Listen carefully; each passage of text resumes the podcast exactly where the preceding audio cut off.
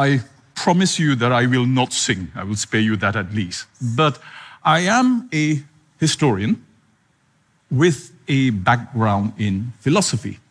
And my main area of research is basically the history of Southeast Asia with a focus on 19th century colonial Southeast Asia. And over the last few years, what I've been doing, what I've been doing is really tracing the history of certain ideas that shape our viewpoint, the way we in Asia, in Southeast Asia, look at ourselves and understand ourselves. Now, there's one thing that I cannot explain as a historian, and this has been puzzling me for, for a long time. And this is how and why certain ideas, certain viewpoints do not seem to ever go away. And I don't know why. And in particular, I'm interested to understand why some people, not all, by, by no means, but some people um, in post colonial Asia still hold on to a somewhat romanticized view of the colonial past, see it through a kind of rose tinted lenses as perhaps a time that was benevolent or nice or pleasant, even though historians know the realities of the violence and the oppression and the dark side of, of that entire colonial experience. So let's imagine I build a time machine for myself. I build a time machine and I send myself back to the 1860s, 100 years before I was born. Oh dear, I've just dated myself. Okay, I go back 100 years before I was born. Now, if I were to find myself in the context of colonial Southeast Asia in the 19th century, I would not be a professor. Historians know this. And yet, despite that, there are still some quarters that somehow want to hold on to this idea that that past was not as murky, that there were a romanticized uh, side to it. Now, here is where I, as a historian, I encounter the limits of history. Because I can trace ideas, I can find out the origins of certain cliches, certain stereotypes. I can tell you who came up with it, where and when, and in which book. But there's one thing I cannot do I cannot get into the internal subjective mental universe of someone and change their mind. And I think this is where and why, over the last few years, I'm increasingly drawn to things like psychology and cognitive behavioral therapy, because in these fields, scholars look at the persistence of ideas. Why do some people have certain prejudices? Why are there certain biases, certain phobias? You know, uh, we live, unfortunately, sadly, in a world where still, you know, misogyny persists, racism persists, all kinds of phobia. Islamophobia, for instance, is now a term. And why do these ideas persist? And many scholars agree that it's partly because when looking at the world, we fall back, we fall back, we fall back on a finite pool, a small pool of basic ideas that don't get challenged. Look at how we, particularly us in Southeast Asia, represent ourselves to ourselves and to the world. Look at how often, when we talk about ourselves, or oh, my viewpoint, my identity, our identity, invariably we fall back, we fall back, we fall back, we fall back on the same set of ideas, all of which have histories of their own. Very simple example.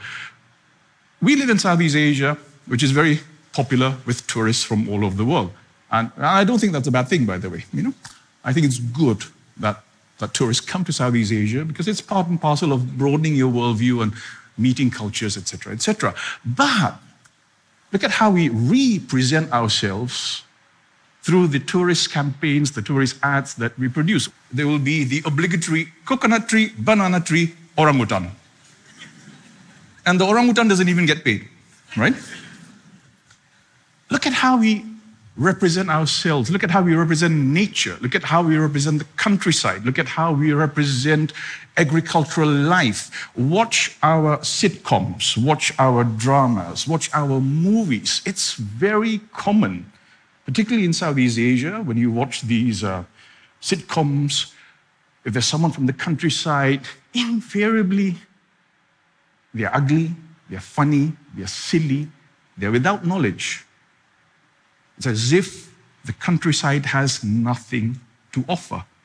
Our view of nature, despite all our talk, despite all our talk about Asian philosophy, Asian values, despite all our talk about how you know we have a organic relationship to nature, how do we actually treat nature in Southeast Asia today? We regard nature as something to be defeated and exploited. And that's the reality. So, the way in which we live in our part of the world, post colonial Southeast Asia, in so many ways, for me, bears residual traces to ideas, tropes, cliches, stereotypes that have a history. This idea of the countryside as a place to be exploited, the idea of country folk as being without knowledge, these ideas that historians like me can go back, we can trace how these stereotypes emerged. And they emerged at a time when Southeast Asia was being governed according to the logic of colonial capitalism. And in so many ways, we've, we've taken these ideas with us. They're part of us now. But we are not critical in interrogating ourselves and asking ourselves, how did I have this view of the world? How did I come to have this view of nature? How did I come to have this view of the countryside? How do I have this idea of Asia as exotic? And we, Southeast Asians in particular, love to self exoticize ourselves. You know? We've turned Southeast Asian identity into a kind of cosplay, you know, where you can literally go to the supermarket, go to the mall and, and buy your do it yourself exotic Southeast Asian costume kit. And we parade this identity, not asking ourselves how and when did this particular image of ourselves emerge. They all have a history to it. And that's why increasingly, as a historian, I find that as I encounter the limits of history, I see that I can't work alone anymore. I can't work alone anymore because there's absolutely no point in me doing my archival work. There's no point in me seeking the roots of these ideas, tracing the genesis of ideas, and then putting it in some journal to be read by maybe three other historians. There's absolutely no point. The reason why I think this is important is because our region, Southeast Asia, will, I believe, in the years to come, go through enormous changes, unprecedented changes in our history partly because of globalization, world politics, geopolitical contestations, the impact of technology, the fourth industrial revolution. Our world as we know it is going to change. But for us to adapt to this change, for us to be ready for that change, we need to think out of the box. And we can't fall back. We can't fall back. We can't fall back on the same set of cliched, tired, staid old stereotypes. We need to think out. And that's why historians, we can't work alone now. I, I need to engage with people in psychology, people in behavioral therapy. I need to engage with sociologists, anthropologists, political economists. I need, above all, to engage with people in the arts and the media. Because it's there in that forum, outside the confines of the university, that these debates really need to take place. And they need to take place now. Because we need to understand that things, the way things are today, are not determined by some fixed iron historical railway track, but rather there, there are many other histories, many other ideas that were forgotten, marginalized, erased along the line historians like me, our job is to uncover all this, discover all this, but we need to engage this. We need to engage with society as a whole. So, to go back to that time machine example I gave earlier, let's say this is a 19th century colonial subject then, and the person's wondering, will empire ever come to an end? Will there be an end to all this? Will we one day be free? So the person invents a time machine, boop, boop, boop, boop, goes into the future and arrives here in post colonial Southeast Asia today. Now, the person looks around and the person will say, Well, yes, indeed. The imperial flags are gone. The imperial gunboats are gone. The colonial armies are gone. There are new flags, new nation states. There is independence after all. But has there been? The person then watches the tourist ads and sees again the banana tree, the coconut tree, and the orangutan. The person watches some TV and watches how images of an exotic Southeast Asia are being reproduced again and again by Southeast Asians. And the person might then come to the conclusion that, well, notwithstanding the fact that colonialism is over, we are still, in so, so many ways, living in the long shadow of the 19th century. And this, I think, has, has become my personal mission.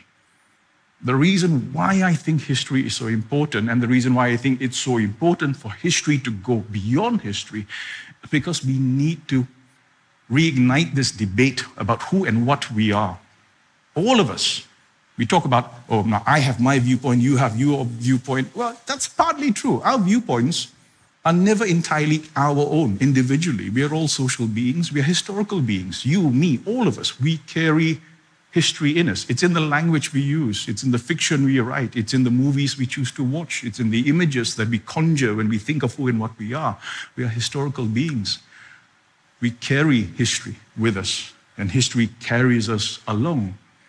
But while we are determined by history, it is my personal belief that we need not be trapped by history and we need not be the victims of history. Thank you.